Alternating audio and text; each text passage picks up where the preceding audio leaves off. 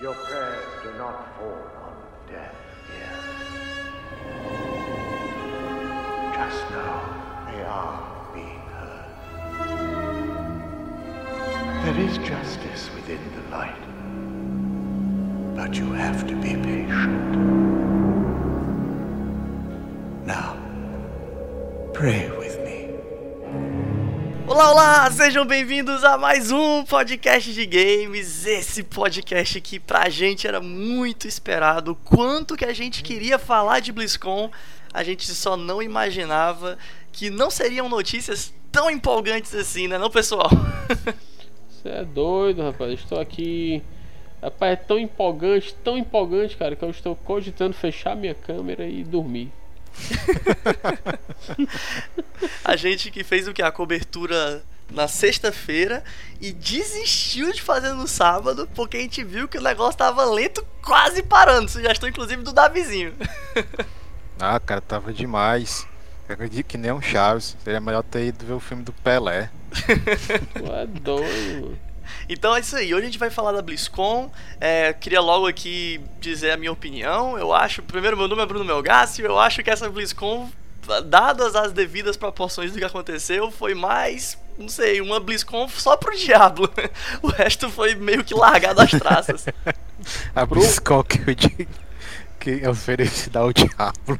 Tipo isso. Caralho. Ei, mas esse tem que ser o título do podcast, ó. A BlizzCon que o diabo amassou. É, caralho. Boa, viu? Esse aí vai ser o título. Boa. Macho, a BlizzCon que o diabo... A BlizzCon que o diabo amassou é foda, mano. Puta que pariu. Bem, sem mais apresentações, vamos começar então? Vamos. Vambora.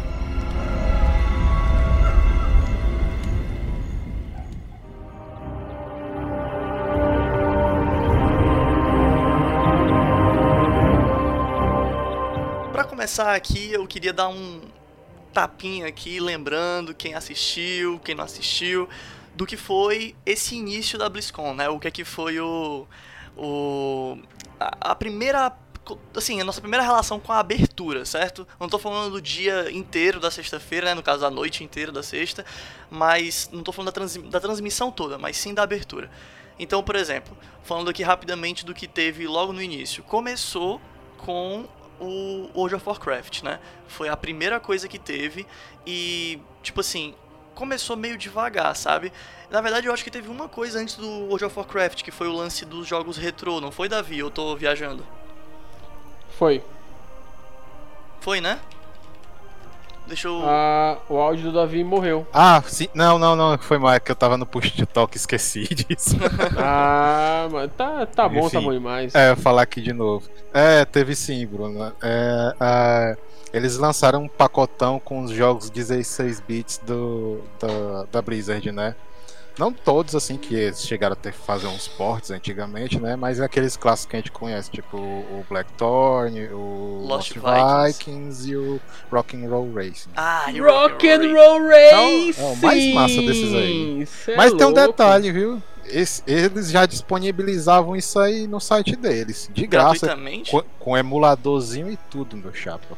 Só não Sério, tinha, mano? obviamente, o, o que estão ofertando agora, que é aquela interface todinha tal, de, de, de jogar o jogo, né, tal, com, com, com as possibilidades de, de ele botar um save state, coisa assim, mas pelo amor de Deus, isso aí é coisa que existe faz tempo. Eu acredito uhum. que eles devem ter feito é aquela coisa de, de voltar o jogo como se fosse um, um fita cassete, sei lá, como é que é o nome que diz? Quando, um quando... Rewind. Rewind, é isso. isso. Rewind. Eu acho que, de, que dá a entender que era isso. Pelo, é, porque pelo assim, save state é uma parada muito simples, né, cara? Se eles tiverem feito pelo menos um retroceder, essa mecânica de retroceder fica uma coisa um pouco melhor. Ele tem uma coisinha lá de você voltar, né, pra caso tenha cometido um vacilo no jogo. Tem lá uma interfacezinha bonita, tá adaptado. Tá falando pra... do Rock and Roll Racing especificamente? Eu todos? acho que são todos os jogos. E se eu, eu não não vi ainda se ele está adaptado para 16 por 9, mas eu tenho a impressão que sim. Putz, será que o jogo não vai vir nem adaptado para as coisas mais recentes? Tipo assim, eu, eu, imagino que remasterizado não esteja, mas pelo Não, menos... não, não. Eu tô dizendo. Não, remaster Cara, não, não, o 16 por 9 é, é, não tá esticado, ele só ele tá a tela realmente tá expandida, entende? Entendi. É, ele tá é tipo, mostrando tipo, parte do tipo cenário que ele não, tá, não mostrava antes. Que, é, eles fizeram, ah. tem, tem jogo que já fez isso, tipo o Sonic de Android tem uma, uma tela 16 por 9 se eu não me engano. Mas, mas assim, enfim, para além do Blizzard Live Arcade, que foi a primeira coisa que, como o Davi disse, eles já disponibilizavam antes e agora estão vendendo como um pacotão de jogos e tal. Para além do Blizzard Live Arcade, logo na sequência foi começado com World of Warcraft, né? E aí, tipo, Bem, eles falaram de algumas adi adições para o Shadowlands e eles também falaram depois né, do, do que eles vão fazer com o clássico, que vai ser uma expansão para o clássico, né, que vai começar o Burning Crusade. Mas assim, a gente vai entrar a fundo depois em cada um dos temas que foram abordados, né? Tipo, cada um dos jogos e tal, pra gente dar nossa opinião. Mas assim, passando assim bem por cima, rapidamente não teve muito anúncio pro Shadowlands, né, Davi? Eu, assim, pela, pela tua lembrança, rapidamente, assim, não, não teve muita coisa. O que, que é que tu se lembra, assim, de mais impactante que eles falaram de Warcraft? Cara, assim, de Warcraft no geral, né, teve lá o, o anúncio do Classic, né, que, do, do Burning Crusade, que já tava todo mundo esperando, porque inclusive vazou, né, no, no na, nos dias anteriores. E o, o, demais foi aquele basicão, né? De, de anunciar o patch que vinha pro jogo. Não, nada de uma mega surpresa. É só mais é, dungeon nova, raid nova, alguns itens custumi de customização de personagem novo, né? Que são a, as roupinhas com, cosméticas dos, dos pactos, né? Lá do, do jogo. E, e é, é basicamente isso, sabe? No, no... Ah, também vai ter a atualização para Torghast, né? Que é aquela torre de. que é meio como se fosse um roguelike do jogo. É, é, é, não é nada assim, tipo, extraordinário. Você já esperava que fosse acontecer isso. Não teve nenhuma daquelas CG zonas foda tal, só teve mais a, a, aquela CGzinha mais básica que eles têm quando querem lançar algum evento no jogo, sabe? E falando nessa CG, eu mandei aí o link, Miguel, se tu puder colocar aí pra gente deixar registrado aí pra quem quiser ver. Tipo, realmente não foi uma CG muito impactante, eu tenho que ser honesto, sabe? Tipo, quantos anos é que a gente espera pela BlizzCon assim, sempre com essa sempre com essa vontade, né, de que a BlizzCon seja um evento que que traga alguma coisa impactante mesmo para quem não é fã da Blizzard. E essa coisa, pelo menos para mim, eu acho que para muita gente, sempre foi a parada das, das CGs, né? Esses filmes que eles fazem, essas animações, seja a do Overwatch, que é nível Pixar, ou a do World of Warcraft, ou a de Diablo, sempre é uma coisa que a galera fica na expectativa. E esse ano, a do Warcraft foi muito fraquinha, cara. Como tu falou, ela foi feita meio que nos moldes, assim, digamos, meio que dá a impressão que foi feita com o gráfico in-game, né? Não foi uma, um filme mesmo. Não, é, esse tipo de, de CG sempre tem no do jogo, sabe? Que era geralmente são CGs de lançamento de patch, que eles não tem como ficar fazendo um daqueles curtas toda a vida, né? Até porque deve ser bem mais caro de produzir daquele tipo. Eles têm três tipos de animações que eles fazem, né? Que é, é uma que é aquelas de, de desenho é, animada, né? De desenho de pintura que é, é, como se fossem umas, quase umas fotografias que mexem em pouca coisa, sabe? Só muda às vezes assim umas expressões do personagem. Ah, tipo fazem... Parallax, né? É, mais ou menos isso. E aí, aí tem Eu sei, esse... são aquelas assim que você pega uma imagem, uhum. você começa a fazer morph, né? Que é pra imagem se mexer, mas não se mexe de verdade. É uma ilustração isso. fixa. É. Que, né? E, e, e, às vezes eles trocam alguns framezinhos, né? Só aqueles para aqueles movimentos de, de tipo flash não, sabe? Uhum. Enfim.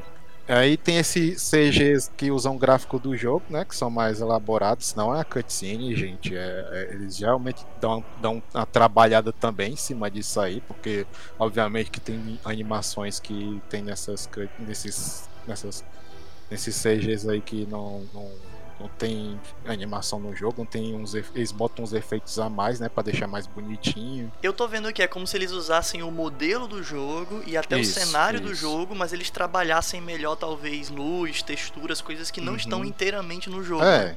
É o jogo como você queria que fosse. Pode crer. É.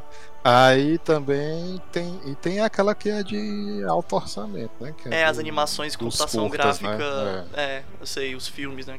Cara, é isso que é foda, porque eu sempre fiquei com essa impressão, e eu posso estar enganado, se eu tiver, por favor, me corrija, mas eu sempre fiquei com a impressão que as BlizzCons, elas sempre tem uma animação dessa do Warcraft. Tipo, nos últimos anos, eu acho que não teve nenhum que não teve uma de Warcraft e uma do Overwatch. Ah, eu lembro que sem a do Diablo já teve alguma aí que não teve do Diablo, mas eu fiquei com a impressão que o Warcraft e Overwatch sempre teve. Não, não, não foi sempre assim não. É, geralmente tem aquela BlizzCon que é a BlizzCon entre entre lançamentos de, de, expansões do World of Warcraft, né?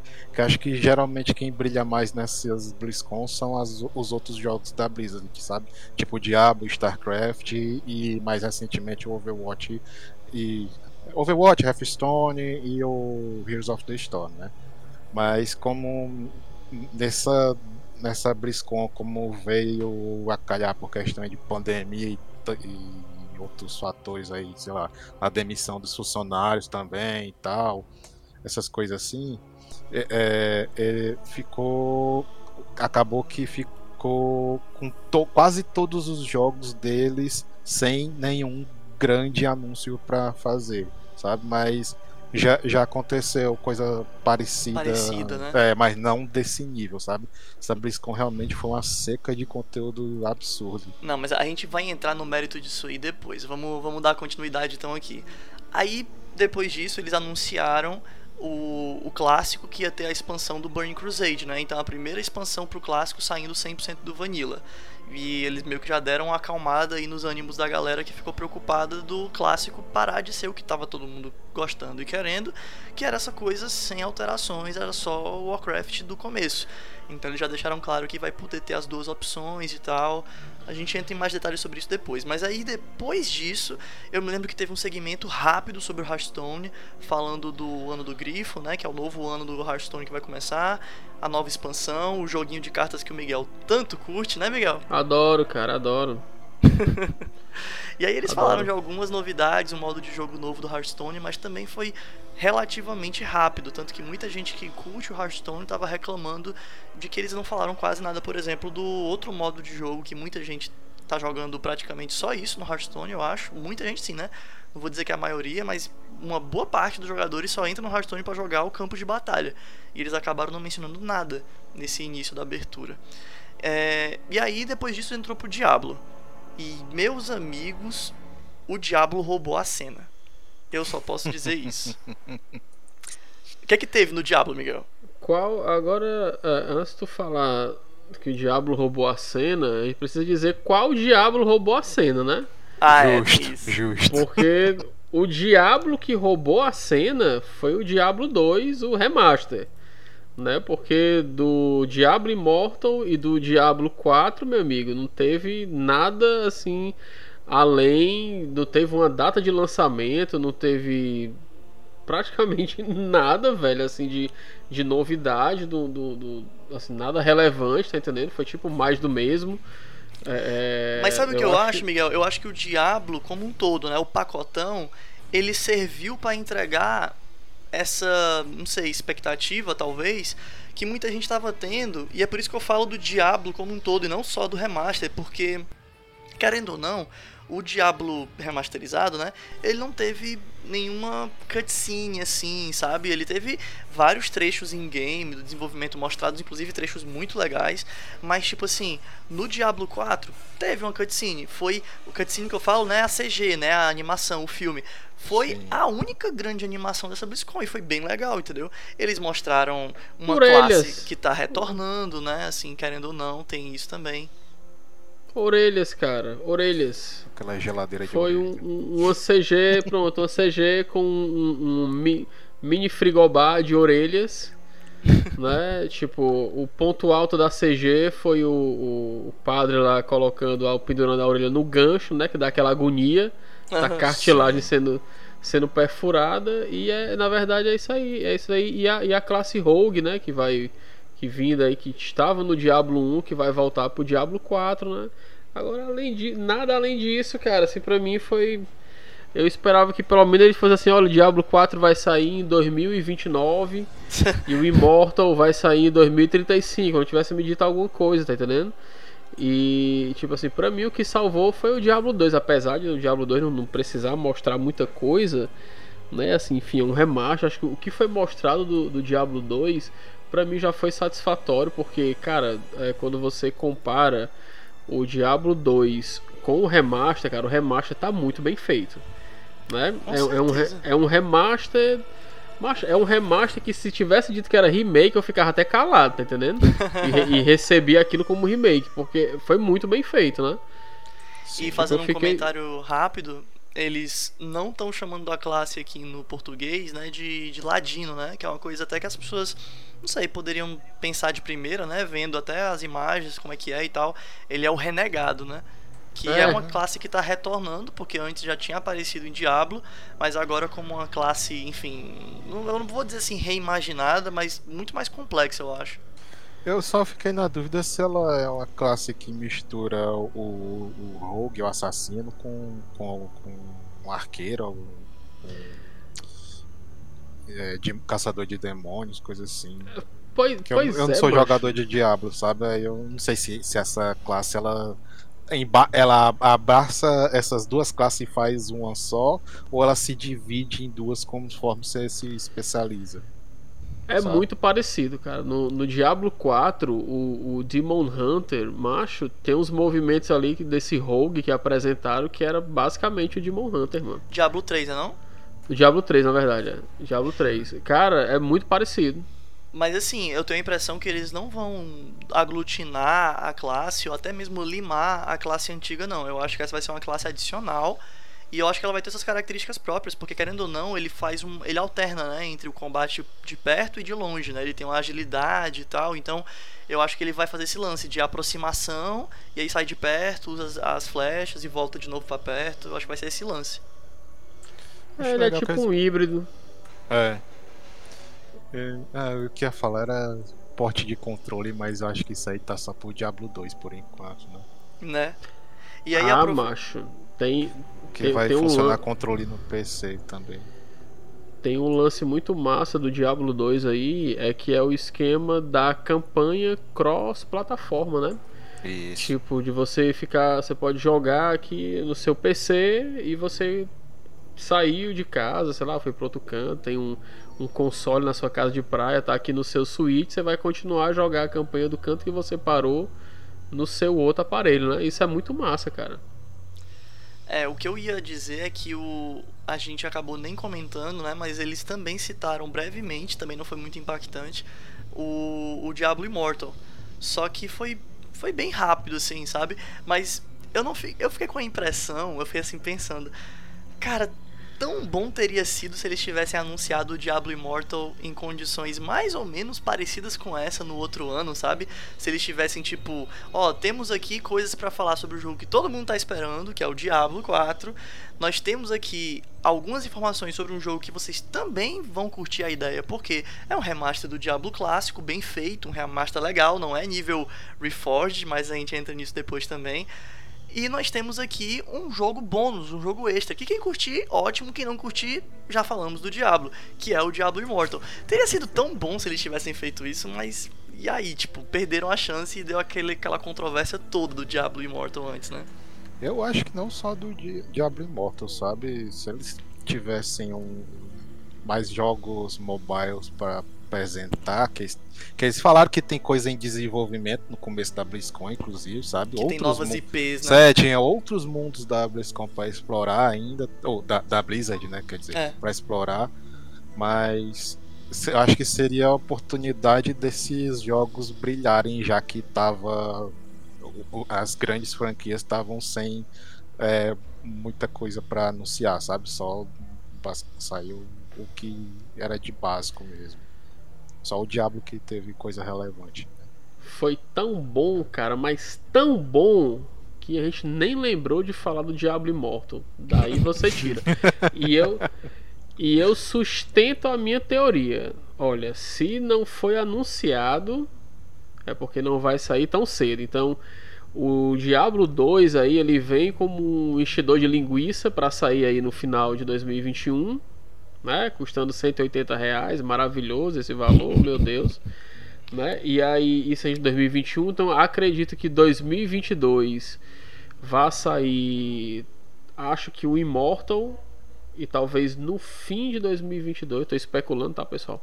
Talvez no fim de 2022 para 2023 o Diablo 4, cara, sensacional. Vamos esperar anos aí vendo orelhas sendo furadas. Da próxima vez vão, vão inventar um dedo, vão furar um dedo, vão fazer alguma coisa assim. Vai ter um, vai ter um Diablo com um teste do, do Covid do nariz. Vai ser altas cutscenes legal para você ficar enrolando aí até 2024. Depois Ei, tem, falando um, nisso... tem um senhor batata dentro daquele armário do padre, né? Perguntando é. a orelha, nariz, a boca. Falando nisso, Miguel, tu consegue avançar aí pra cutscene do Diablo, só pra a galera que quiser ver o que a gente tá falando. Mas assim, eu ia jovem. falar que a especulação do Miguel eu acho que é acertada. Eu só talvez diria que o Diablo Immortal não chegue 100% antes, eu digo assim, enquanto jogo completo, mas eu acho que em versão alfa, em versão beta, assim, as versões de teste dele, e aí, enfim, eu acho que o jogo vai ser muito popular. Porque a galera que gosta de Diablo, enfim, vai cair em cima, né? Um jogo para mobile, acessível, possivelmente gratuito, não sei. Então, tipo, eu suponho que uma versão de testes aí vai estar tá circulando já no final desse ano. Não vai ser a versão completa, mas ela vai ser possivelmente tão popular que vai ser meio que como se o jogo tivesse lançado, sabe? Mas enfim, especulações aqui, né? Vamos. É. tenhamos fé, tenhamos fé.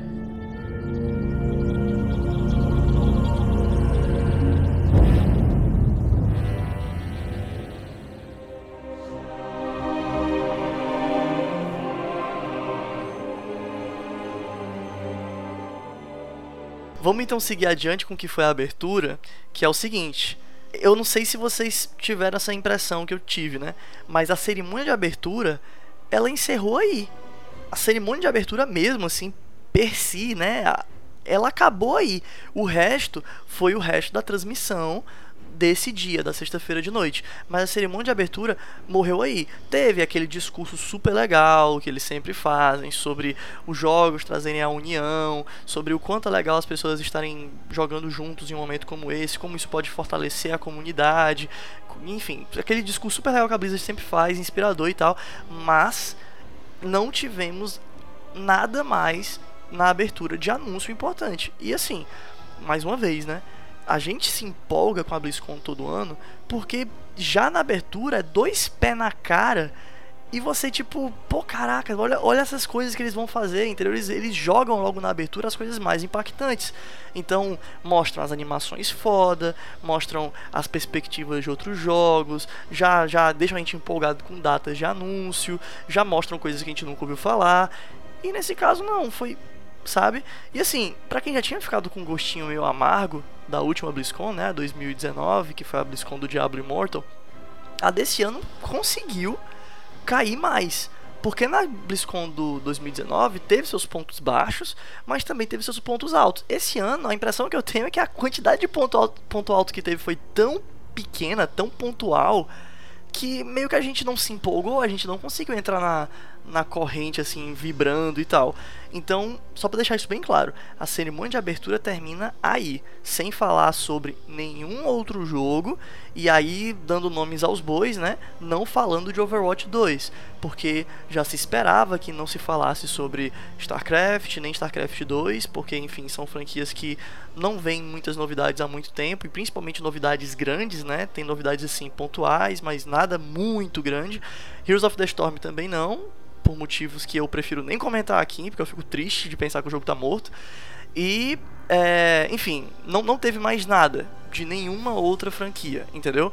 E aí a gente teve essa expectativa, eu e o Jusimon, que fosse realmente ter um anúncio muito fora do normal, até pelas coisas que foram vazadas, que fosse ter uma nova propriedade intelectual, um jogo mobile que não precisava necessariamente de uma propriedade intelectual nova, alguma coisa. E não teve. E aí quando a gente viu que nem Overwatch teve na abertura, a gente ficou, caralho, que porra é essa? E aí eles pularam direto para uma apresentação específica explorando a fundo, né, que era o nome da, da sessão, explorando a fundo o Burning Crusade clássico do World of Warcraft. E aí eles começaram a falar especificamente do World of Warcraft clássico. É. Sim. Pode é, nessa parte aí foi muito entediante, cara. Enfim, eles começaram um podcast lá de 40 minutos só. Uma mesa redonda. eu é. gosto, nem me fale. É negócio de podcast, né, cara? Né, porra de podcast. Meu Deus. É. Mas assim, o que é foda é que também a maneira como. Tipo assim, a cerimônia como um todo. Eu não sei qual foi a impressão que eles ficaram, mas eu achei legal o modelo que eles adotaram, apesar de ser a distância e tal. A cerimônia tava bonita, tipo, a gente se ah, lembra, né, do telãozão massa pra caralho. O Miguel até Sim. falou que queriam dar aquele. Claro. Aqui no meu quarto, de 2 metros quadrados, no telão daquele. E o telão mó cheio de recorte, né? Assim, não era uma coisa retona tal. Tava bem legal. E até o modelo de, de show, né? Que eles fizeram enquanto show foi bem legal. Mas depois a gente começou a ficar tipo, pô, cara, mas aí como é que vão ser as mesas, né? As, os momentos específicos de apresentação. O Ju Simon falou que o que ele tava mais na expectativa de acontecer era uma coisa mais tradicional, que era esse lance de os caras trazendo tipo uns slidezinhos, né? Tipo, mostra Sim. alguns vídeos e tal, mas tem uns slides. E não foi isso, né, Jussi? Foi, foi uma mesa redonda da galera conversando e mostrando algumas poucas imagens de vez em nunca, né? No caso do Warcraft. É. Até teve no segundo dia, sabe? Mas aí eu já tava tão cansado de, tipo, de, de esperar ver alguma coisa legal que eu acabei desistindo de, de assistir o resto da, da BlizzCon e acabei que ué, qualquer coisa sai no Wallhead, esses prints, essas imagens e tal, eu pego os, os pedaços cortados. Porque meio que foi isso, cara. O que tinha de relevante você podia ver depois, só que se te interessava, se você queria ver como é que o artista pintou aquela parte específica do jogo, como é que foi que os programadores resolveram aquilo, sei lá, os, os dubladores, tudo você podia ver depois separado. Não, não teve nada assim empolgante fora desse dessa parte de comentário criativo, né, que né, que não seja importante, galera. Só que questão de anúncios, eu tô falando exclusivamente da parte de anúncios de, de lançamentos do, do jogo. Mas se você for ver a programação que continua disponível, no segundo dia era até esperado que eles entrassem nesse modelo, porque eram temas muito específicos que fazer isso sem um slidezinho para ajudar era, era o tipo de conteúdo que você via que não dava para colocar tudo em vídeo, talvez nem tivesse como colocar tantos vídeos. Sim. Mas então eles foram trazendo o slide porque era muito conteúdo falado, né? Tipo, obras de artistas. Diablo Mãe da Colmeia, parte 1. Tipo, claro que eles iam botar os slidezinhos com as artes e tal, sabe? Então, isso meio que ficou, sei lá, subentendido, pelo menos para mim. Mas o que pegou mesmo é que nessa primeira, que foi o primeiro dia, e a, o primeiro conteúdo que veio logo depois da, da abertura no palco principal, por assim dizer, né? Na sala principal da stream eu fiquei com essa sensação, esse gosto ruim na boca de caraca, velho. Como é que eles estão fazendo um conteúdo tão arrastado, tão lento sobre uma coisa que empolga tanto as pessoas, que é o a expansão pro clássico, falar do Burning Crusade. E aí eu meio que depois, né, depois que acabou a transmissão e eu fui pensar sobre as coisas que a gente viu, eu fui parar para refletir assim, no final das contas tudo se resume Aqui eles não tinham muita coisa para mostrar. Se liga? Eu tenho essa impressão. Sim. Acabou ficando essa coisa meio arrastada e só muito no papo. Porque eles não tinham muito o que falar. Não tinha, oh, desculpa, não tinham muito o que mostrar. Então ficou muito, muito na conversa, sabe? E por isso que eu acho que ficou meio arrastado. Assim, foi a impressão que eu fiquei, né? Uma, uma, uma, conversa top de três coroas, né? Três coroas lá falando. e como vocês disseram, sem um copo d'água, sem um cafezinho, não, sem um lanchinho. chapa, sem, sem um nem, sem nenhum Indaiá cola pros caras cara tomar, velho. Tudo fake ali, sabe? Cara, Foi eu triste. tava até comentando com o Ítalo lá do Minocast, né? Tal, hoje que é, tal, eu acho que essa BlizzCon foi mais para eles poderem vender aquele pacotinho, sabe, de, de itens deles. Que é um dinheirinho extra, né? Que vem para eles tal. Você vende, vendeu aqueles itens colecionáveis que só vai ter durante essa BlizzCon, né? Tal. E, e tipo, o evento mesmo, cara, eles poderiam ter resolvido que nem a Nintendo faz os anúncios deles, sabe? Só um, uns trailerzinhos do jogo e tal. E apresenta. Bota o um narrador entre as apresentações dos trailers, dos vídeos. Pronto, resolvi. Era melhor do que essa BlizzCon toda, mas aí, sei lá. Talvez tinha contrato para resolver ou para cumprir, né? Enfim. Mas pelo menos é. eles vão tirar algum dinheiro aí com os ingressos, eu, eu imagino, né? Lá, você espera. Não espera nada disso, não. É, é, é, justamente os pormenores que a gente não sabe, né?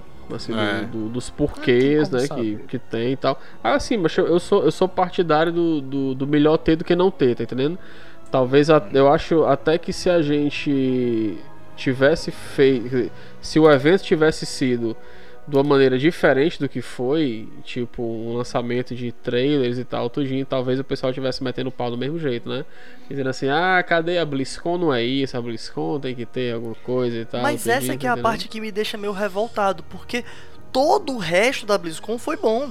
Tipo, se você for parar pra ver as coisas de conteúdo padrão da BlizzCon, até as coisas que você pensava assim, não vai ter como rolar direito, porque não é presencial, foi legal. A marcha dos Murlocs foi legal. A lance, o lance das perguntas, da interação com o pessoal foi legal. A parte dos cosplays foi legal.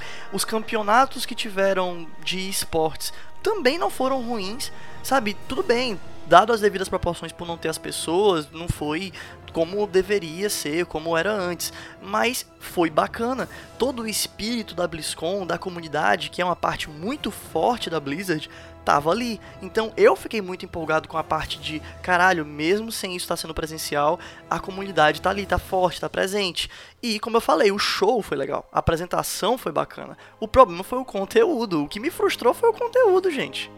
Ah, cara, você está passando pano para essa Blizzard, cara.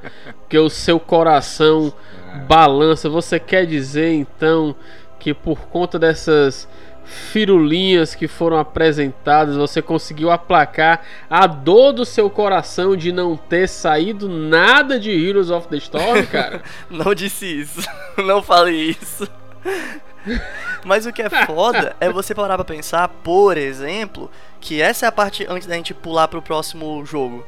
Olha só, acabou a cerimônia de abertura. O primeiro assunto do palco do canal principal, né, do canal da Blizzard, específico para as coisas principais, sem ser o canal de Warcraft, sem ser o canal de Hearthstone, sem ser o canal de Diablo, sem ser o canal de Overwatch e sem ser o último canal que eles colocaram, que foi um canal tático, né?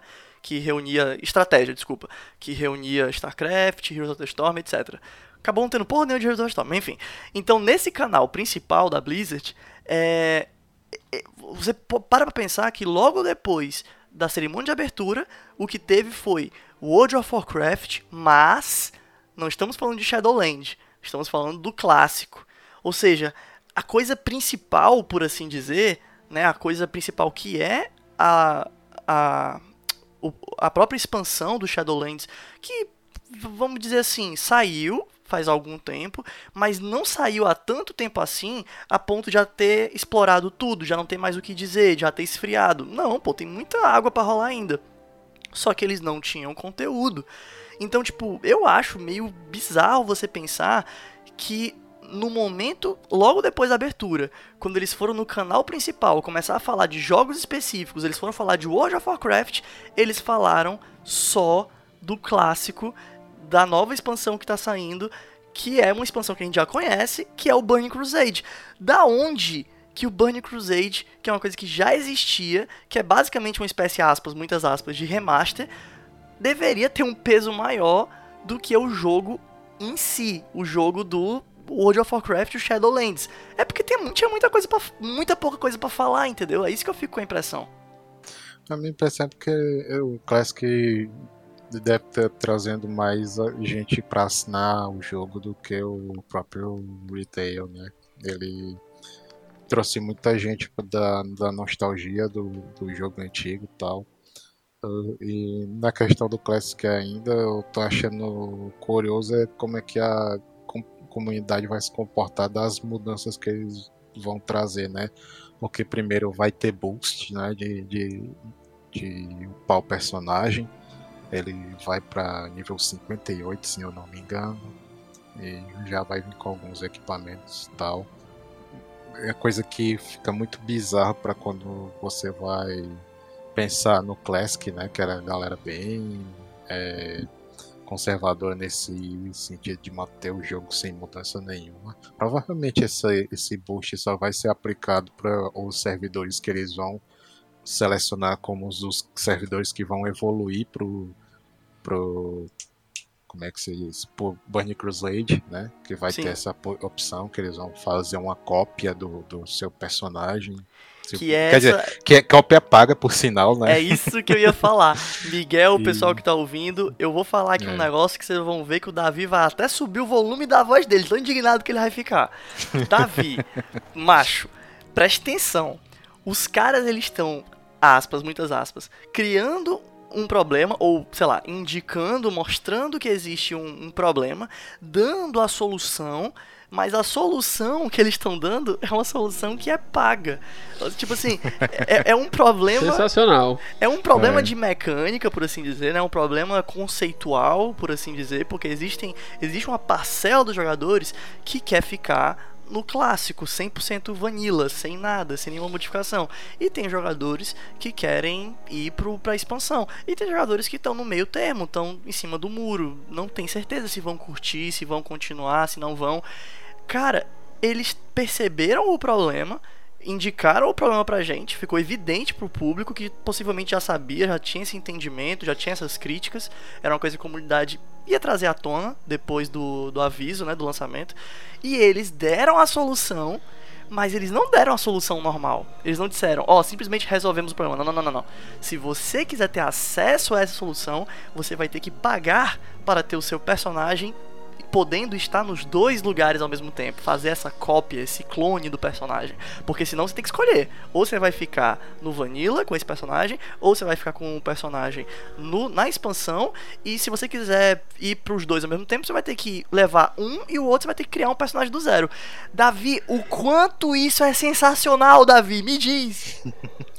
Cara, eu, eu, eu tô muito assim. Por, tu, tu tava pensando que eu ia ficar revoltado, não é que eu não sou um jogador do Classic, doido. Mas eu tô imaginando que a galera deve estar tá maluca, assim, sabe? Querendo tirar os cabelos da cabeça tal. Porque o, o cara que bota umas mudanças dessa no, no, jogo que, que era pra ser tão 100% sem mudanças deve estar tá, assim muito frustrado, né? Mas o, o, por incrível que pareça, eu tenho visto muito, muitos jogadores comentando que tem, tem, tem, muitas dessas mudanças que vão que fazem sentido, sabe? Eu não, não sei porquê tal, talvez porque eu, com o Bunny Crusade talvez ele fosse mais desbalanceado que o, que o Vanilla normal, ou então é, sei lá, uma coisa bem desproporcional de de, de coisas que merecessem essas mudanças. Eu sei que. Eita, minha câmera caiu. Enfim. Ah, voltou. É, eles vão fazer alguns ajustes também. Tipo, parece que os Blood Elves, os, como vai vir agora pra, pra Horda a classe de Paladino e pros, pra Aliança Xamã, né? Com os Blood Elves e Sim. os Draenei, uhum. eles vão dar agora um, uma, é, no, no Burning Crusade antigo mesmo, tinham os Blood Elf Paladinos, parece que tinha mais vantagem por causa de, uma, de um selo lá dos Paladinos que, que aparentemente neles era mais apelão do que no, nos Paladinos da Aliança. Eles faziam um, um desbalanceamento entre as facções, da, principalmente da pessoal que, e, sei lá, que era mais hardcore nessas coisas de raid, PVP, coisas assim, sabe? Ah, e agora eles vão dar uma segurada nisso, né? É, vão, vão disponibilizar esse mesmo essa mesma magia para os jogadores da Aliança também. Provavelmente ela vai ter um nome diferente. Sim, sim. Mas é a mesma coisa. Né? Mas sabe onde é que vai vir o desbalanceamento mor, Davi? Vou onde? te dizer. É no negócio chamado boost. Não, falando sério, Miguel. Boost num jogo como World of Warcraft, um boost pago para você poder subir de nível mais rápido e tal, né? E esse lance de você ter que pagar para ter o seu clonezinho, a sua cópia nas duas versões do mesmo jogo, né? O clássico o normal, vanilla e o clássico com a expansão. O que, o que é que isso te parece, Miguel? O que é que tá sentindo aí assim? Qual o cheirinho? Cara, isso me parece que eles compraram o curso do Nando Moura, Mestres do Capitalismo. leram aí a parada, caíram na toda aquela Ghibli Jabber e foi lá e botaram aí nos furicos os jogadores. Ó, pague, meu amigo, para você poder ter conteúdo. Pague, porque estamos em ano de pandemia. O que a gente puder arrancar de vocês, a gente vai estar tá lá bonitinho. E é isso aí, cara. O cara que quer o esquema, o cara tem que meter a mão no bolso e pagar, cara. Infelizmente, esse movimento ele tá vindo, cara, desse jeito. E é foda, meu irmão, porque a gente tá todo mundo liso, cara. Ninguém quer pagar nada, não, Bruno. Cara, isso. Diablo 2 Remaster, cara. 180 reais, meu filho. Isso pra mim é aquele cheirinho de Activision querendo, porque querendo, de todo jeito, fazer acontecer aquele modelo do Call of Duty nos jogos da Blizzard, sabe? Tentando, assim, Exato. com todas as forças. Ah, é triste, cara. Não tem mais a Blizzard do jeito que ela era há um bom tempo já. Tá? A maioria dos caras principais antigos já pegou o beco. Eu acho que deve estar tá mais. É, tem mais um Activision com, com a máscara assim, de, de Blizzard na frente do, da cara Não, e falando nisso, eu vou até dar uma. Eu vou até dar é um uma... Active, Act Blizzard. É. é. Eu, eu vou até dar uma abertura aqui antes da gente seguir pro Diablo para falar sobre isso aqui rapidinho. Muito se discutiu, eu vi aí galera falando na internet, e a gente também descobriu, discutiu isso durante as nossas lives, né? A nossa live da cobertura. A gente ficou cogitando se o problema da falta de conteúdo desse ano foi uma coisa basicamente da coisa mais previsível, que era o lance, sei lá, da pandemia mesmo, da dificuldade de se trabalhar à distância, das outras consequências que a pandemia trouxe, que foi corte de pessoal, né, diminuição da quantidade de, de funcionários tal, ou se teve uma relação com essa administração da Activision que junto, somado à pandemia, acabou desestimulando muita gente e fez muita gente sair. Seja por motivos sim de pandemia, corte orçamentário, que seja, mas também porque a Activision é uma empresa, uma empresa que é muito competitiva em termos de capital, né, de correr atrás de grana, de uma maneira que a Blizzard talvez não fosse tanto antes, fosse uma empresa que, não sei, tivesse uma relação melhor com seus funcionários, esticava mais a baladeira, assim, até onde podia segurava as pessoas. E agora talvez não, agora a galera foi se desestimulando e foi caindo fora, entendeu? Então eu fico honestamente nessa dúvida, sabe? Porque eu vi os membros da equipe do Overwatch que sempre mandam vídeos no YouTube, assim, falando das atualizações, desenvolvimento e tal. Eles disseram logo no início da pandemia que eles conseguiram se adaptar muito tranquilamente, muito rapidamente ao lance de trabalhar remotamente, porque tinha várias coisas que eles já faziam antes da pandemia. Eles só tiveram que, enfim, fechar bem direitinho para fazer tudo 100% desse jeito. Então, eu não sei, eu realmente tenho minhas dúvidas se foi por causa da, da pandemia e do distanciamento necessário. Eu acho que pode ter sido mais pelos outros dois motivos que a gente falou, né? Corte de funcionário pela pandemia ou pelo lance da Activision ali tá meio que desestimulando as pessoas a continuar na empresa, a trabalhar do jeito que trabalhavam antes e tal. É, o, distancia, o distanciamento é um negócio meio, meio escroto, né?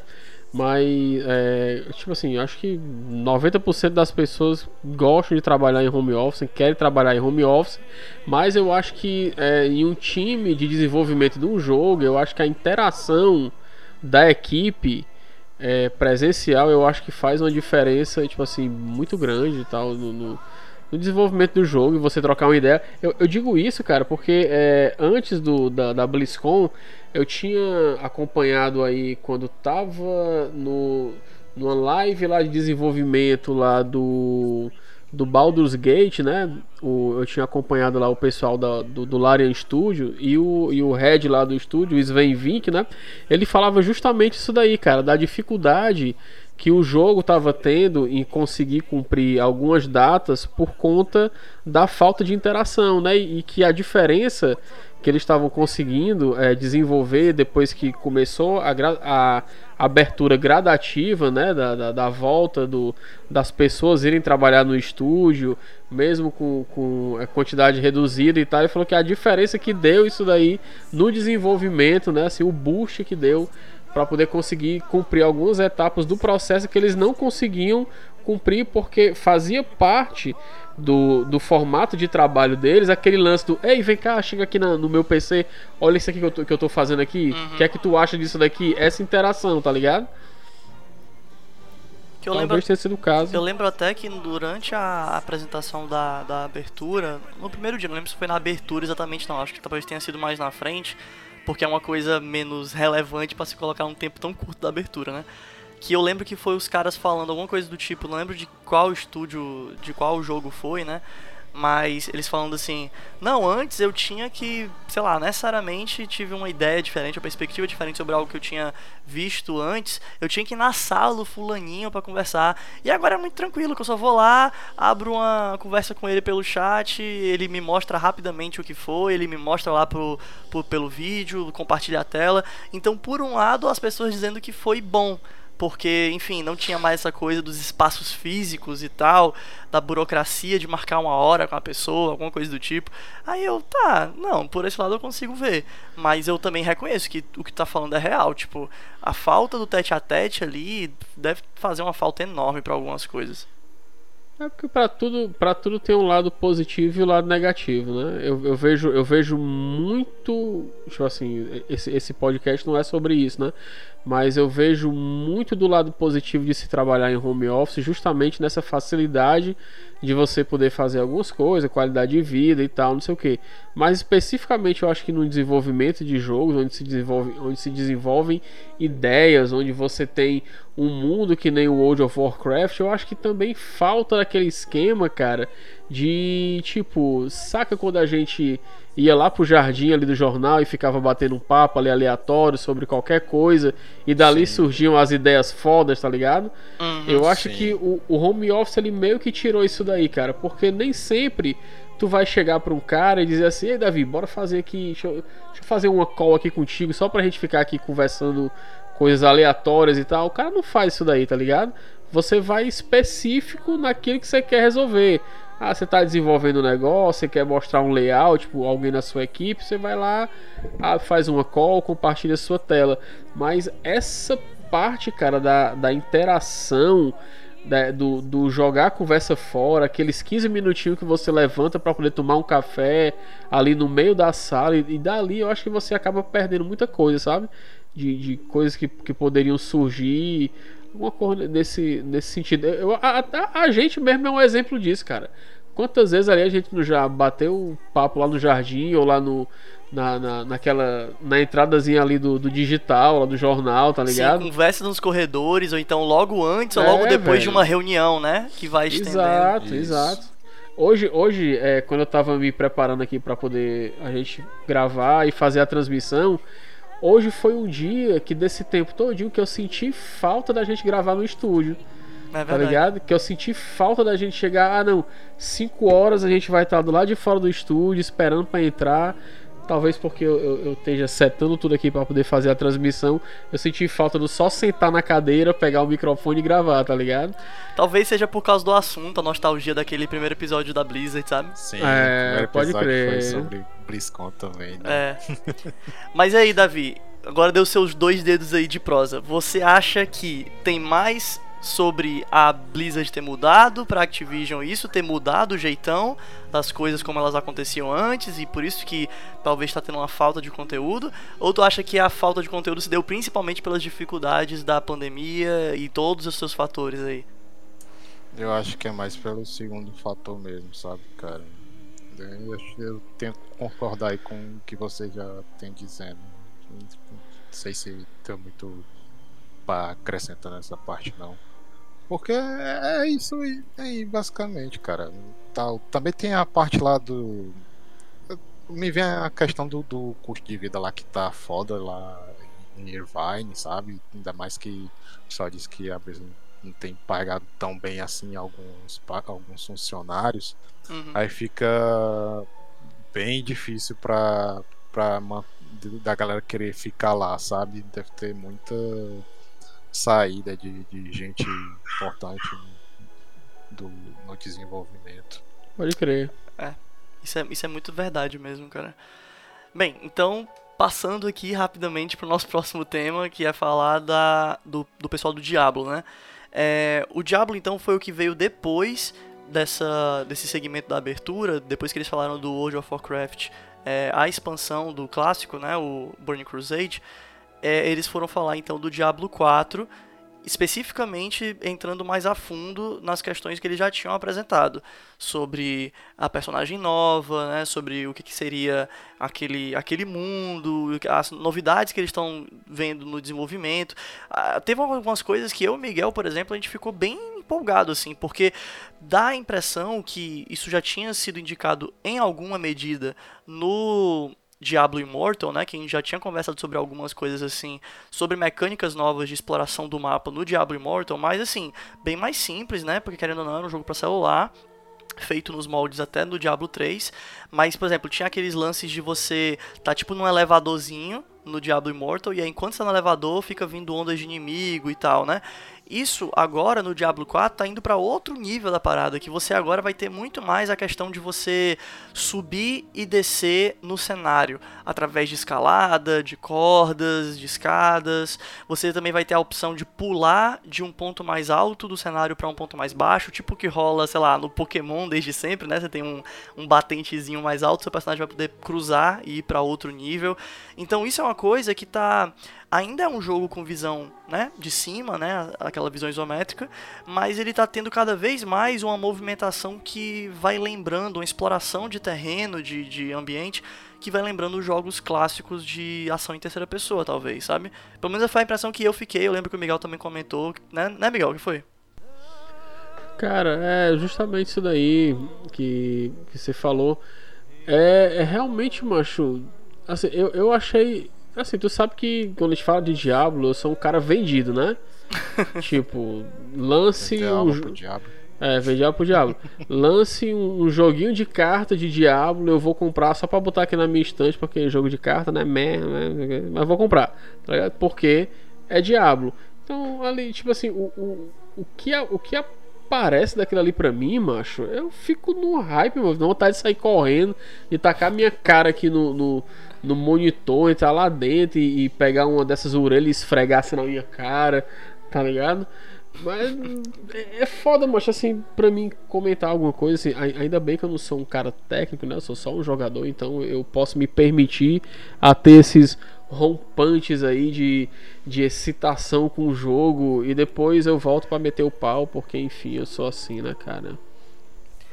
É, eu só ia falar que o Diablo 4 também foi mostrando algumas coisas sobre o personagem, né, mais a fundo. O personagem é a classe nova. E quanto mais foi mostrando, realmente mais eu fui ficando com essa impressão que o Simon teve, de que é uma classe muito versátil, mas que lembra muito o Caçador de Demônios, porque ela parte para cima muito rápido, passa pelos caras, dá um hit só e mata o sujeito. É, a impressão que eu fiquei também, que eu até comentei com vocês, é que é um personagem muito alto risco, alto recompensa, porque eu acho que ela não vai ter muita vida, ela vai ser muito baseada em esquiva, e esquiva normalmente é percentual, então assim, beleza, a maioria vai esquivar, mas aí a que não esquivar vai pegar uma chapuletada bem grande da vida dela, entendeu? Assim como eu acho que vai ter bastante crítico, talvez, não sei, mas a parte da esquiva eu acho que é quase certeza. Olha, é o personagem perfeito para mim porque eu jogo no desespero, meu amigo. Eu jogo aqui na esquiva e me bamboleando para tudo quanto é lado e frenético e atirando e correndo e tal. É, é, é híbrido, cara. É um personagem híbrido. É bom para você para você dar aquele rush para cima e dar ali uns 3, 4 hits, sair fora. É bom para você ficar de longe só no arco. Flechas né? elementais, viu? Flechas elementais. Cara, é, é, lindo, cara. Provavelmente vai ser o personagem que eu vou começar jogando, né? Quando, quando, eu, quando eu comprar. queria que tivesse um Souls de Diablo. um que? Um. Tipo um Dark Souls? Isso. Acho que ah, daria. Vixe, pode crer. Nunca tinha pensado nisso aí não, mas eu compraria também. O que é que tu não compraria de Diablo, Miguel? Cara, não sei, cara. Não sei. É uma pergunta difícil. Acho que nada. Chama Havaiana do Diabo. Merendeira do Diabo. Caralho. Uma, Aí... uma merendeira ia ser top, viu?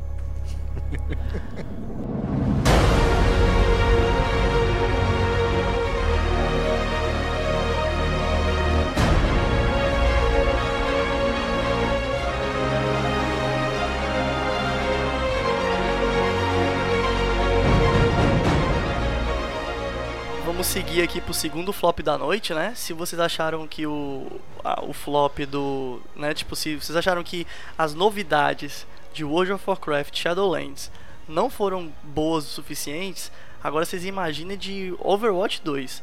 Porque de Shadowlands, pelo menos é um jogo que já tá aí, que a gente tem essa expectativa, a gente sabe no nosso íntimo que tem muita coisa para sair ainda de conteúdo, porque, enfim, a própria lore tá ficando mais interessante, né? O pouco que a gente teve de. de é, como é que eu posso dizer? De animação, animação que eu digo, né? De. de filme de animação, né, que foi a animação que teve, como o David tinha dito mais cedo, né, com é, recursos in game, né, com os próprios gráficos do jogo aquela pouquinha animação que teve já deu uma empolgada já para expandir, expandir mais a história do jogo. Então, se World of Warcraft no Shadowlands a gente já tem essa expectativa de que existem mais coisas para vir, no Overwatch 2 é uma grande incógnita. Porque, por um lado, parte do público fica empolgado, porque, enfim, vão, vão ter coisas novas no mundo de Overwatch, coisas, assim, 100% novas e tal. Mas por outro, a galera fica frustrada, porque a impressão que passa ainda, mesmo depois dessa apresentação, é que é um jogo que poderia estar tá sendo incorporado com o Overwatch que já existe. Poderia ser, não sei, uma expansão, uma DLC, chame como quiser, porque ainda é um jogo muito parecido, ainda é um jogo praticamente igual, base assim, sabe? Vai se utilizar muitas coisas do jogo base, como mapas, modelos de personagens que não mudaram tanto, até as próprias é, habilidades, né, poderes que os personagens têm. Então Overwatch 2 foi um belo de um flop, assim. Essa BlizzCon teve o que? Dois mapas apresentados, alguns visuais um pouquinho diferentes dos personagens. Eu, eu não fiquei muito empolgado, não sei vocês. Qual foram, qual foram os mapas, cara? Foi o que? Foi Nova York, Rio de Janeiro, foi? Não, o Rio de Janeiro já tinha sido na última BlizzCon, que até a galera pôde testar ao vivo lá, né? Pôde jogar. Hum. Foi Nova York e Roma, eu acho. Ah, é verdade, Isso, é verdade. Foi, foi lá no Coliseu, né?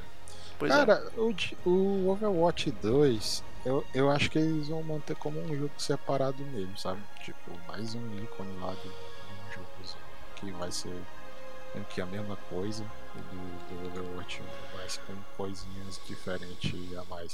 Mas eu tô achando que ele vai ser, sabe o que? Provavelmente vai querer pegar a galera que, que se interessa por, por umas mecânicas tipo as das dungeons míticas do, do WoW, sabe? Imagino que o conteúdo PV do Overwatch vai ser uma coisa assim.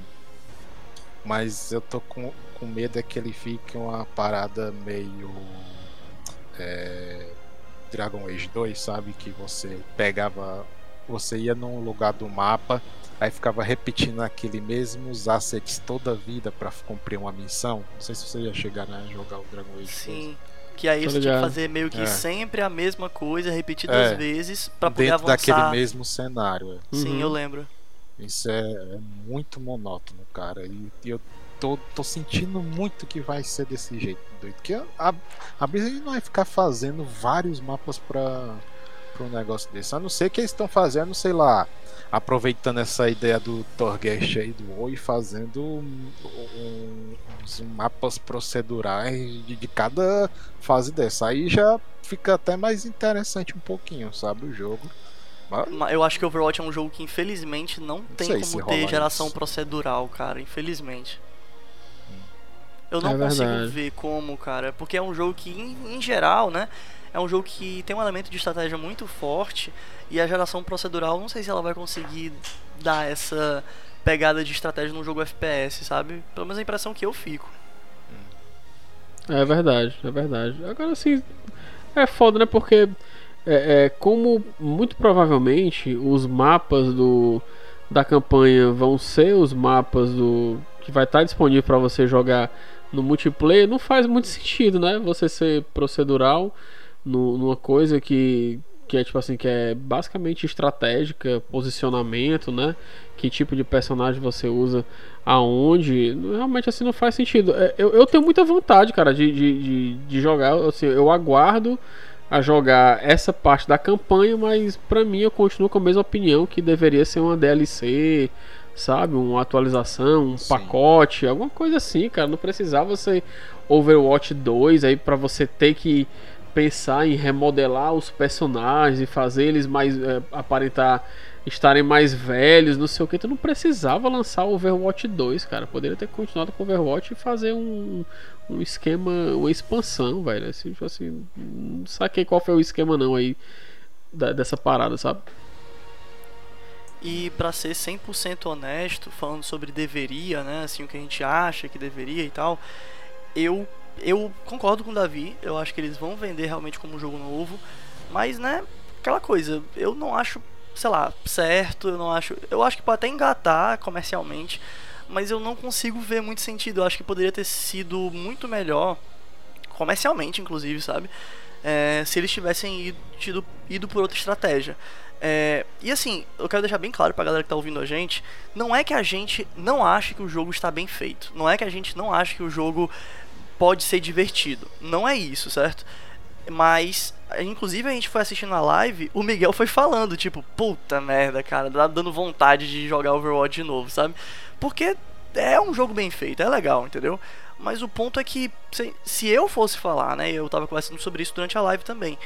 Se eu fosse falar sobre a única maneira que eu consigo ver desse jogo conseguir engajar as pessoas a longo prazo, principalmente nesse lance do player versus environment, né, os jogadores contra a máquina, né, contra o ambiente, seria se a cada dois meses, três meses que o Davi acha impossível, eles fossem dando uma. Não é uma expansão, mas eles fossem tipo renovando os mapas do PVE não com mapas 100% novos, mas criando novos corredores ou novos caminhos, tipo, em vez de começar do ponto A para o ponto B, começa no meio do mapa e tem que ir para o ponto tal e depois para o ponto tal, ou então começa no caminho invertido.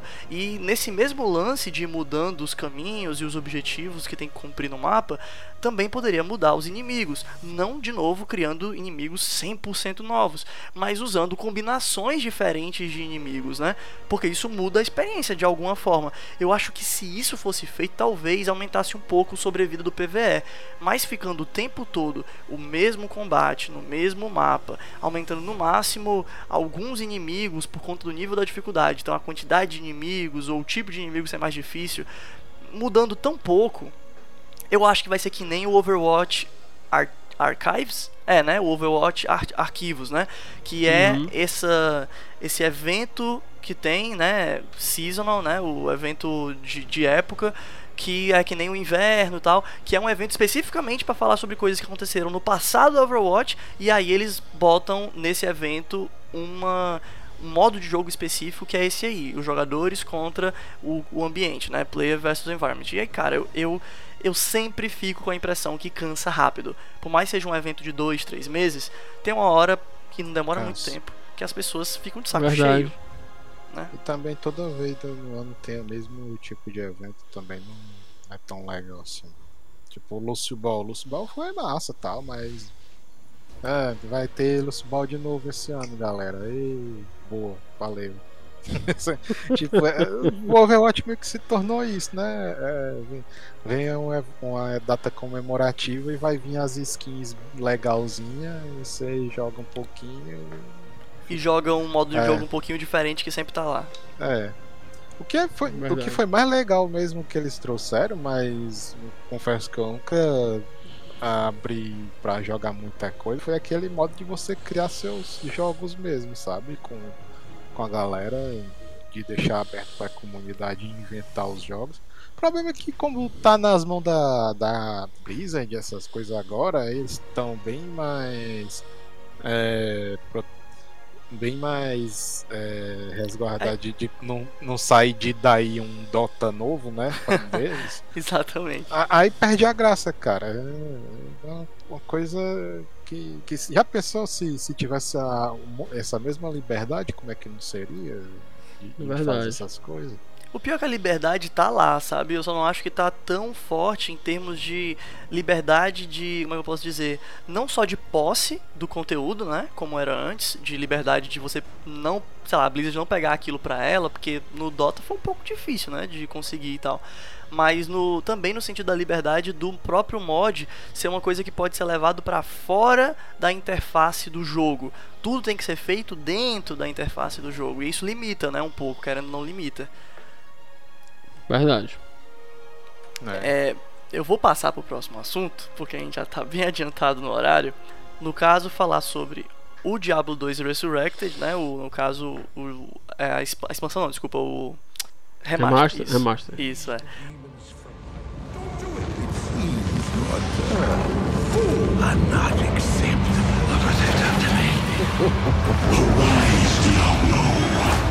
Lord of Terror.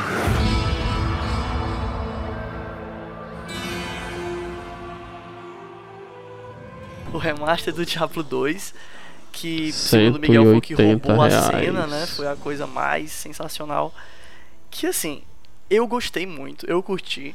Eu gostei principalmente por um motivo que eu não sei se é o que o Miguel vai destacar, que foi o lance de que eles não só deram uma melhorada em tudo com os recursos que existem hoje, ou seja, eles não saíram só melhorando os assets 3D, né, dando um visual mais atual para a coisa toda, remodelando algumas coisas, mas eles também foram adicionando recursos que o jogo não tinha, sem deixar aquela veia original do jogo ser muito mexida, tipo, ficou intacto o jeitão meio travadão do jogo do Diablo 2, sabe? Porque o Diablo 2 ele é um jogo antigo e por ser um jogo antigo ele tem essa característica de ter um movimento, um jeitão assim de você, né, caitar os personagens, os inimigos, bater e tal. É meio é meio travadão.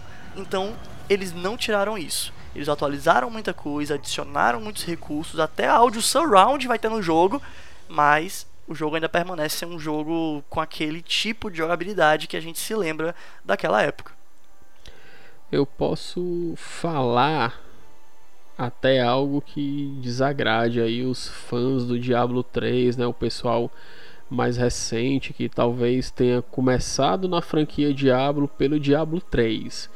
Mas esse remaster do Diablo 2, pelo que foi apresentado, para mim, que joguei Diablo 1 lá, sei lá, década de 90 no Play 1, eu não sabia nessa época nem que se jogava em PC e o que foi o Diablo 1 e o que foi o Diablo 2 na época, esse remaster para mim ele traz de volta a essência do jogo, cara. É sombrio. Você vê que, que a, as texturas, a ambientação, mesmo no remaster sendo refeito, é diferente do Diablo 3, tá entendendo? Assim, não me entenda mal, eu curto muito Diablo 3, o colorido, a movimentação, os poderes na tela, eu fico vendido, eu fico louco, eu acho muito bonito. Mas esse remaster do Diablo 2, cara, ele me traz de volta a nostalgia que o Diablo 3 não me trouxe. O Diablo 3 trouxe para mim um novo Diablo que eu estava ali há 10 anos esperando para jogar. Tá entendendo? Joguei, curti, fiz o esquema todo. Agora, o que o Diablo 2 Remaster traz para mim, ele traz aquele sentimento lá daquele carinha que jogava RPG os finais de semana, que tinha preguiça de pegar o busão para poder ir até a casa lá do mestre para passar o final de semana lá jogando alguma coisa sombrio e o cara voltar e de repente você tá jogando lá um, um Diablozinho clássicozinho, bonitinho, moderninho, sombrio com aquela movimentaçãozinha, parece stop motion, tá ligado? Uhum. Mas que é muito bom, cara. É, velho, é muito bom, velho. Quando eu vi aquilo ali, eu, eu fiquei arrepiado. Eu falei, ah, eu preciso é, comprar. Eu gostei, porque eu vi que foi mesmo parecido com aquele tratamento que a Microsoft deu pro Age of Empires, né? sabe? Do remaster dele. Achei bonito. Fiquei assim, até com a vontade de, de comprar um, um, jogo do diabo, porque eu vejo a galera se empolgando assim, aí eu, hum, será? Mas... Não, e assim, eu já tinha gostado do trabalho que eles tinham feito com o Diablo 1, mas nesse Diablo 2 eles expandiram eu tô falando do Diablo 1 remasterizado, né? Mas eles no Diablo 2 expandiram tanto a quantidade de recursos novos que tem que, cara, é muito sensacional, cara. Tipo, eles não só repaginaram o visual do jogo, tem várias coisas novas entrando aí, sabe? É bem legal, eu gostei muito. Eu também curti, cara. E assim, o Davi o Simão mostrou aí o livro dele do jogador ah, do D&D na webcam, quem for ver aí na nossa live gravada, que é uma coisa até engraçada, né? Eu, tenho, eu, a gente vai entrar sobre isso depois em outro episódio, quando a gente for falar sobre talvez jogos de terror, não sei. Que é engraçado que essa coisa que limita o jogador, no sentido do que ele consegue fazer de fato, ou seja, do que deixa mais à disposição, talvez para a imaginação, ou talvez porque a limitação traz um certo, uma certa angústia, né?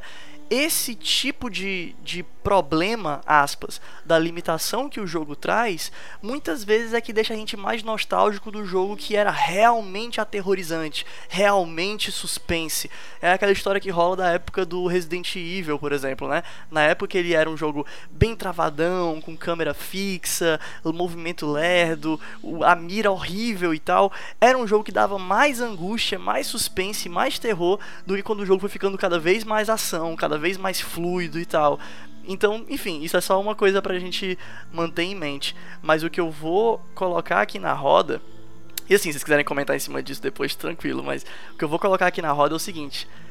Gente, se por um lado o Diablo Immortal errou muito no timing e a maneira de anunciar o jogo naquela BlizzCon que teve antes, né, anterior, nessa BlizzCon, o pessoal do Diablo 2 Remastered, eu não sei se foi uma coisa que eu posso dar mérito 100% para a equipe que desenvolveu o jogo, que não foi a Blizzard, né, Miguel? Quem que foi que desenvolveu? Não, assim, supõe-se que tenha sido o pessoal do Vicarious Visions, né? Que... Mas eu, eu, acho que foram eles mesmos. Cara, acho que confirmaram que foi ele mesmo. Foi sabe? confirmado? Pronto, foi, pois, foi. pois se foi, cara, é, é mais Fizeram um Fizeram Tony Hawk deles, né? 1 e 2, né? O remastered recente. Exatamente, exatamente. E mais... fizeram mais o que? Alguém se lembra? Ah, Crash. Crash, exato. Crash pois. Bandicoot, é. cara, mais um acerto, cara. Tipo. Pois é. Foda. Não sei se eu Desculpa, Miguel, foi mal. Não sei se eu consigo colocar 100% na conta deles, mas os caras souberam fazer um remaster bom que deixa você empolgado de que você realmente acredita que é um remaster que está valendo o seu dinheiro, que está valendo o tempo de desenvolvimento, diferente do que foi aquele Warcraft Reforged, entendeu? Que a gente fica até hoje com o pé atrás sobre a gente gosta do jogo, a gente tem essa nostalgia, a gente quer reviver aquilo, mas tá valendo essa grana? É realmente um jogo novo? Porque parece um trabalho meio meio pouco assim, sabe, sem se preocupar demais de fazer o que dá para fazer hoje em dia, entendeu? E esse jogo não, cara, esse jogo ele ele tá indo, na minha opinião, nos limites diferentes. É, muito bom, muito bom, mas não vale 180 reais. Não, claro. Tipo, pra um remaster, não. E o Overwatch 2, que parece que vai custar uns 300? Ah! Puta, não, meu velho. Isso é doido. Aí mata, mata. Agora, agora terminou é. foi de pisar na minha garganta.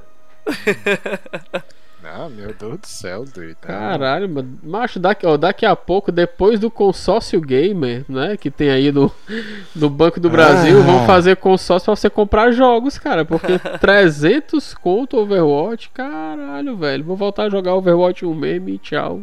Fiquei, fiquei por lá. Mas aí, onde é que vocês acham que o remaster do Diablo 2 mais acertou em comparação, por exemplo, com o remaster do Warcraft 3? Eu acho que ele se manteve fiel à estética do, do jogo também, né? Você Exato. parece estar bastante na, sentindo, passando o mesmo look and feel, né? a galera chama do, do Diablo 2. Diferente lá do, do Warcraft Reforged, que você vê que a direção de arte deu um, espacinho assim pra um, pra um canto que não ficou tão legal, sabe? Não é que ele deixou de ser profissional, obviamente tava, tinha uns gráficos lá bem feitos, mas não tava é, aquela coisa de acordo com que você espera que vinha. Ah, isso aí tem cara de Warcraft, sabe? Tinha, tinha assim, uma cara meio, meio Warcraft. Entendi. Eu acho que o, que o futuramente aí, mas a gente vai pegar essa experiência aí com, com esse remaster do Diablo 2 e vai usar ele de exemplo do que deve ser feito em um remaster e não um remake, né? Assim, quando eu falo que, que ele é, é, tem maior cara de remake, né?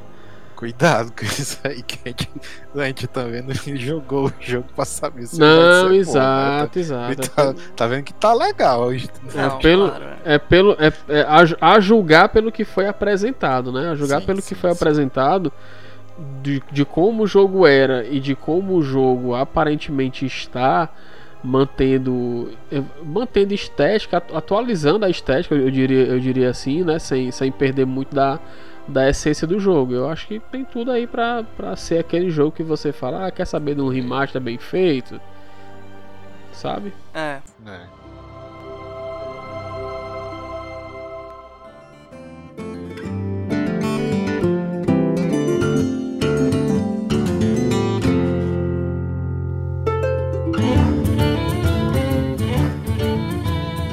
Bem, enfim, eu só queria correr aqui para fechar com o último jogo, que foi o Hearthstone, que é um jogo que o Miguel curte muito. É. Um joguinho de carta. Pode encerrar o podcast aí. Tchau, pessoal. Não, Falou. que assim, é o jogo de estratégia atual do Hearthstone que eu acho, assim, estratégia que eu digo, né? Não é um RTS, não é um StarCraft da vida, não é nem o Heroes of the Storm, mas foi um jogo que trouxe, primeiro, né? Trouxe novidade nessa BlizzCon, começa por aí, e segundo, que ele conseguiu é, fazer uma coisa, tá conseguindo fazer uma coisa que eu acho que muitos jogos do, da Blizzard estão tentando chegar nesse ponto, nesse nível de, de conseguir isso com tanta força, que é ter um, um sistema de microtransação é, bem sucedido, sabe? Eles estão cada vez mais introduzindo no Overwatch novos modos de jogo, novos pacotes de jogo, né? Com modos história ou com, enfim, alguma aventura específica que você compra e aí você ganha um pacote de cartas ou você, enfim, joga uma coisa exclusiva. Então o Overwatch está sendo aquele lugar que ele tinha um conteúdo base. Oh, desculpa, é, foi mal, Hearthstone. Eu tava falando Overwatch o tempo todo. Não, gente, desculpa. Hearthstone. Sensacional. Tô falando do Hearthstone, jogo que de carta. jogo bom, joguinho de carta. É. Então o Hearthstone ele tá sendo esse jogo que tem o jogo base, que tá cada vez mais expandindo com novos modos de jogo, novos pacotes de cartas, novas expansões e as atualizações elas são até bastante frequentes. Então, por exemplo, como eu disse, muita gente nem joga mais o Hearthstone base, joga só o campo de batalha. E agora vieram com a introdução de um, mo um modo de jogo novo que tem tudo para ser um sucesso, eu acho, que é o. Como é que eles chamaram? Mercenários, né? Eu acho. Acho que é. Que é o Hearthstone meio que uma pegada de. Slay the Spire, que é outro jogo, outro jogo de cartas estratégico, mas não é um jogo de jogador contra jogador, né? Jogador contra máquina também, com essa ideia de deck building, que você vai vencendo inimigos no caminho e vai subindo até chegar no final da história ou algo assim. Então, o Hearthstone a princípio vai ter algo parecido com isso, não vai ser igual, não vai ser idêntico, mas vai ser parecido. E eu acho que é isso que vai fazer a gente, sei lá, se empolgar mais, sabe? Eu acho que é isso que vai fazer a gente, não sei, ter mais expectativa para esse jogo que está chegando, do, esse modo de jogo que tá chegando do Hearthstone, que até pouco tempo atrás já tinha lançado outro modo de jogo novo, né? Que foi, eu esqueci o nome, mas é um modo que você vai construindo também o seu deck aos poucos jogando jogador contra jogador, enquanto você vai pegando novas cartas, novos pacotes de cartas, por assim dizer, e pegando passivas, né, pro seu personagem, pros seus poderes e tal. Enfim, a questão é, Hearthstone agora com uma expansão nova, focada possivelmente na Horda, e pelos é, pelos sneak peeks, né, digamos assim, pelas pelos, sei lá, easter eggs que foram mostrados aí da previsão dos próximos lançamentos, tudo indica que o próximo deve ser também focado na aliança, no caso, e depois um focado no conflito entre a Aliança e a Horda, possivelmente Alterac Pes, né? Que em português é o que? É a Garganta de Alterac? Não. Como é que é o nome, o David? Você lembra o lugar do PVP entre a Ordem e a Aliança? O primeiro lugar que teve? Cara, não tô lembrado. Mas enfim, aquele, é aquele estreito nevado onde teve, eu acho que um dos primeiros PVPs assim em massa da aliança contra a Horda. Então, é isso. Eu, eu acho que o Hearthstone ele tá conseguindo fazer uma coisa que os outros jogos não conseguiram, assim. Não, eu não tenho muita coisa para adicionar, até porque a gente tá no final do nosso programa. Mas se alguém tiver alguma, é, enfim, alguma consideração em relação ao que o Hearthstone tem conseguido fazer é, em termos de novos tipos de modos de jogo, interesse dos, dos fãs, né? O que, que vocês acham? É, posso é, fazer um som aqui para mostrar sua empolgação? É, vale alterar aqui. Ah, vale alterar aqui, é. Pois é, então eu acho que com é... isso a é. gente conclui a BlizzCon, né? Tem mais alguma coisa? Fala aí, Davi, o que tu acha? Me tragam uns jogos de celular, pelo amor de Deus. Eu quero ver o que, é que vocês têm pra criar pra celular. Eu quero Verdade. franquia nova. Ou então spin-offs da franquia que vocês têm. Se o jogo for ruim, eu não jogo, é só isso. Mas o Diablo Immortal pra celular não é suficiente, né, Jusimon? É, eu, vou, eu vou, acho que eu vou até testar aqui. Provavelmente vai ser de graça. Eu vou ver se, se vai que eu gosto disso, né? Eu fico com a impressão, quando o Jussimon fala de jogo de celular, ele tá falando assim, um tipo de jogo que não dá para você transportar pro computador, um tipo de jogo que não daria para jogar no computador, um tipo de jogo que é não, é raiz de celular, entendeu? Não, não, não. É, se, se fosse aqueles puzzlezinhos assim, eu acho que eu nem ia empolgar tanto não. Agora eu tô pensando em aqueles jogos de celular porque tenho um interesse nisso, porque possivelmente pode sair um porte para Switch. Ah, garoto. Sabe? Aí. Suspeitei aí é desde o princípio, viu? né? Lembrando, o Jusimon, daquilo que tu falou no início do programa, né? Sobre que eles lembraram, né? Eles falaram de maneira muito rápida e breve sobre explorar outros universos, que a Blizzard tem muitos universos para explorar, que ela está fazendo isso e tal me deixa nessa expectativa de uma nova propriedade intelectual 100% nova, uma coisa que não tenha conexão com nenhum outro universo que eles têm atualmente. Tipo, tipo o que eles fizeram com Overwatch, sabe? Um universo 100% Sim. novo, né? Sem conexão necessariamente com inspirado em World of Warcraft, inspirado em Overwatch, não, 100% novo. E se eles fizerem isso, aliado ao fato de também ser um tipo de jogo com uma mecânica de jogo, né, com uma um, um gênero, digamos assim, 100% também diferente do que eles já fazem, ou seja, não sendo um FPS, não sendo um jogo de aventura com visão isométrica, não sendo um RTS, não sendo um jogo de cartas, sabe? Se não sendo um MMO, entendeu? Se ele não for nada do que ele já tem, cara, eu já vou ficar muito feliz, muito feliz. Eu não vou nem escolher um gênero favorito, tipo um jogo de estratégia por turnos, que é uma parada que eu gosto muito. Eu não vou nem falar que precisa ser isso, entendeu? Então, Heroes of the Kart. É só todos essa de inversão de jogo de corrida. Jogo de kart. Pior é. que eu queria, viu? Mas podia fazer jogo de luta, sabe? Ia ser legal, jogo de luta, jogo de corrida. Mas é. se eu for falar assim, o único gênero que eu não quero que eles façam, pelo amor de Deus, eu não quero que eles façam um Cara, eu sempre esqueço, porque eu sempre esqueço a porra desse gênero, gente. Aquele que é todo mundo no mesmo mapa, se batendo e só, só pode sobrar um. Battle Royale? Ah, Battle Royale. É. Por gentileza, ah, por favor, não façam um Battle Royale. Tu acha que não vai vir? Ah, ah mas, não, cara. Mas se bem que já tem a parte do. do. do COD, né? Lá, o Warzone. Mas o COD não é um jogo da Blizzard, cara, é da Activision.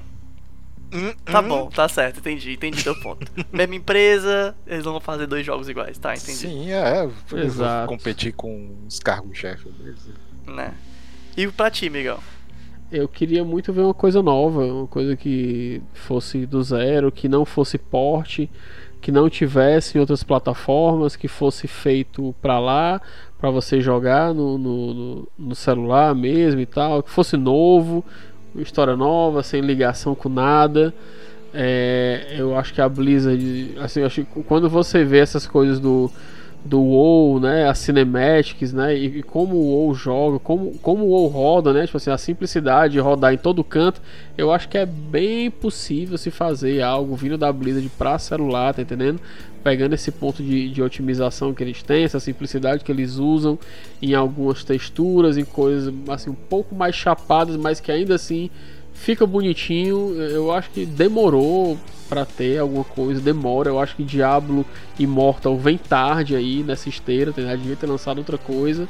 E tomara, assim, eu só posso esperar que o Diablo 3. O Diablo 3, só fico falando Diablo 3 toda a vida. eu só posso esperar que o Diablo Immortal faça sucesso e que eles se instiguem para poder saltar coisa nova aí pra, pra celular, né? Pois é, cara, o problema da Blizzard é isso, eles acabam chegando tarde na festa, né? Foi isso com Heroes of the Storm, talvez seja isso de novo agora com Diablo Immortal.